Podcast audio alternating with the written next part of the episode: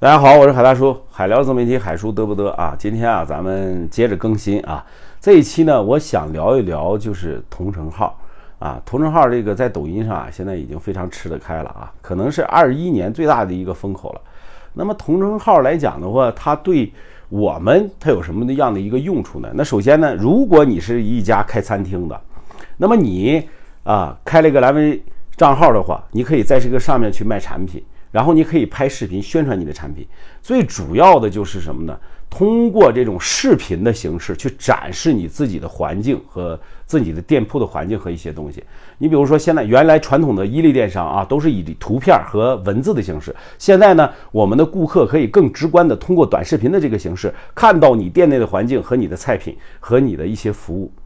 那么还有一个好处呢，就是说你直接可以上架你的产品去售卖。那么在北京、上海、杭州。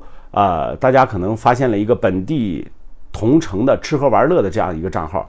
那么在北京呢，有一家意大利餐厅，啊，他在这个他的店铺上挂了一个二百九十八的双人套餐，呃，销量已经达到七点五万份了。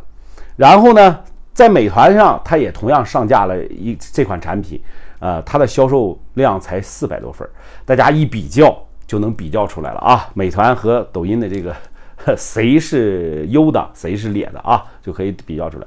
还有第二点，就是它可以精准的触达这些用户，啊，你就是触达你的精准流量。那怎么讲这个呢？啊，你比如说很简单一个道理，我们可以投走家，这一百块钱可以投五千个观看量，那大概的数据是两分钱一个人，两分钱一个流量，在抖音上，在这个互联网上已经非常便宜了。然后呢，它可以精准到定位你的城市和你附近。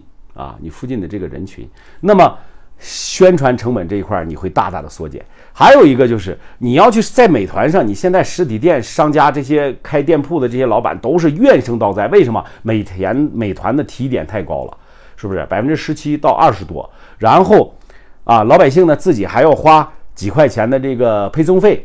啊，实际上你吃到你嘴里的，你花了一百块钱吃到你嘴里也就六十块钱，也就不错不错了。因为啥？商家得挣钱，美团得挣钱，骑手得挣钱，对吧？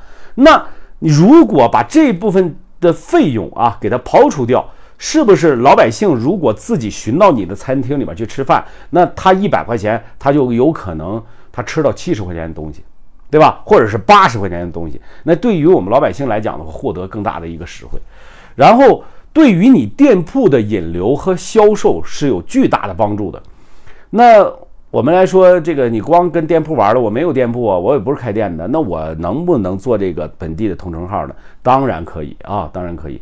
那首先来讲的话，我们的呃，我的一个徒弟啊，叫坤哥，那他在固原啊，固原这个这个地方，然后就建了一个同城号，叫固原发现。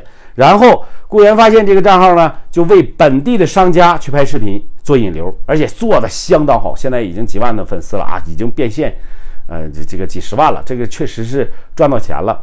然后呢，那么我们自己也可以做相当垂直的账号，比如说现在有人有些人说，那这些美食的探店号什么的都已经做的满满当当了，那我们能不能呃做别的账号呢？一样，对吧？首先呢，我给今天我给大家说几个账号，你就可以去试一试。第一个，招聘类的账号，同城类的招聘，现在目前为止还没有哪个同城类的招聘做到视频版。那么我们把 BOSS 直聘做成视频版，还有二手车啊，洗车呀，什么车链的这个保养什么之类的，还有二手物品的一个置换或者说买卖，还有啊，这个本地的一些婚介、红娘类的账号、脱单类的账号都是可以做的。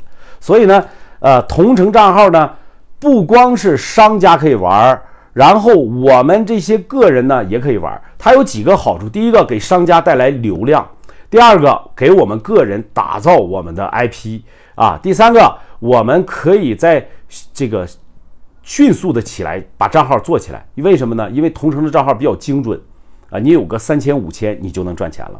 好了啊，今天呢就给大家讲讲同城号啊，感谢大家。